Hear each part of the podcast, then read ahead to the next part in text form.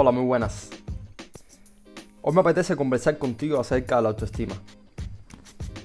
Sé que quizás es un término que estás agotado de escuchar, aunque realmente considero que pocas personas ponen en práctica el significado objetivo de la palabra.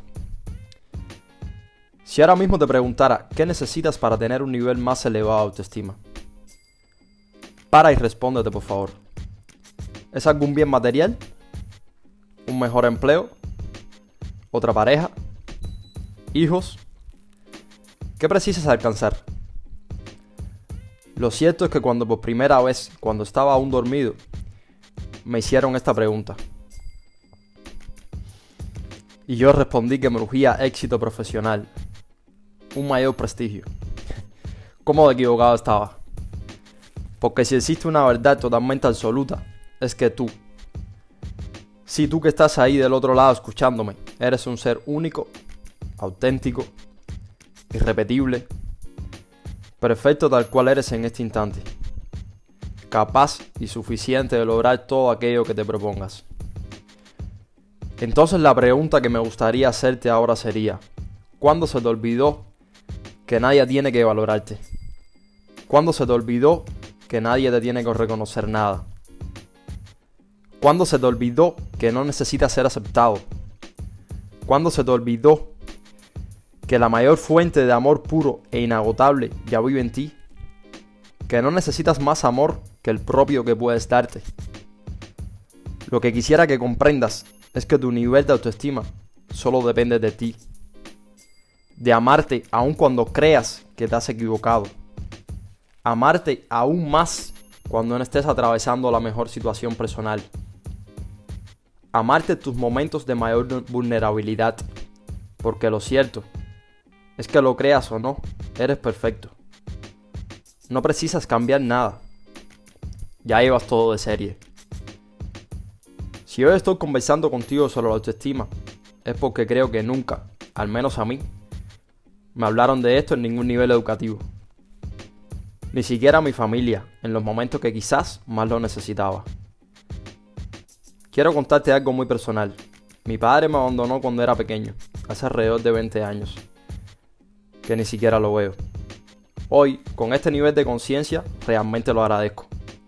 Pero ¿cómo crees que afecta esto a un niño? porque al menos yo me contaba interiormente que no era un buen hijo, que me faltaba algo.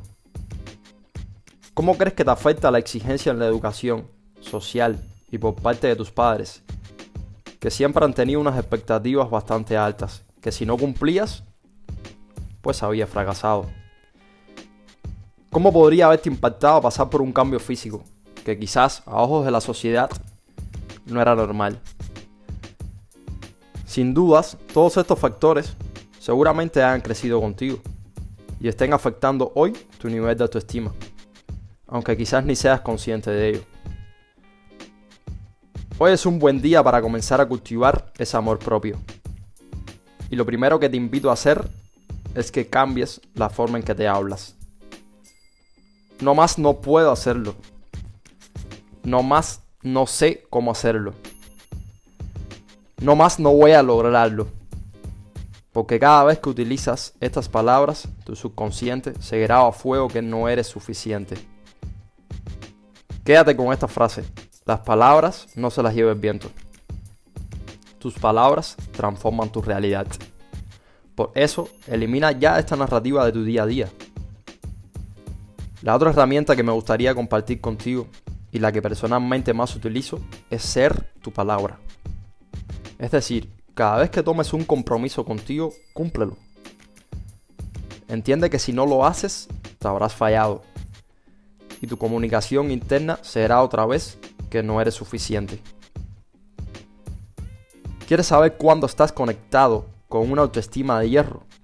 Como lo veo al menos yo.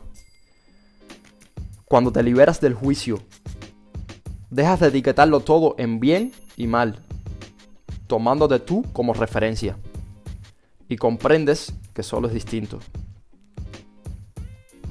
Paras de identificarte con tu cuerpo, tu forma de pensar, tus formas de mostrarte.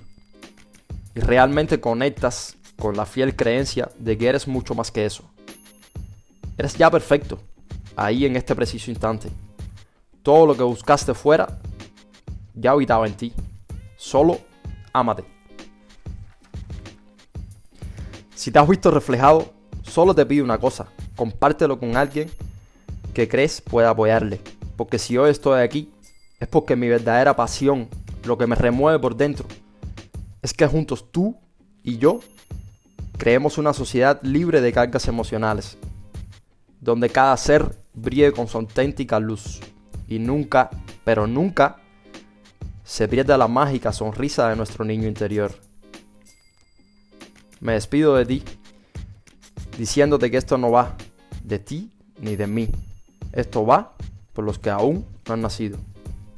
Este soy yo.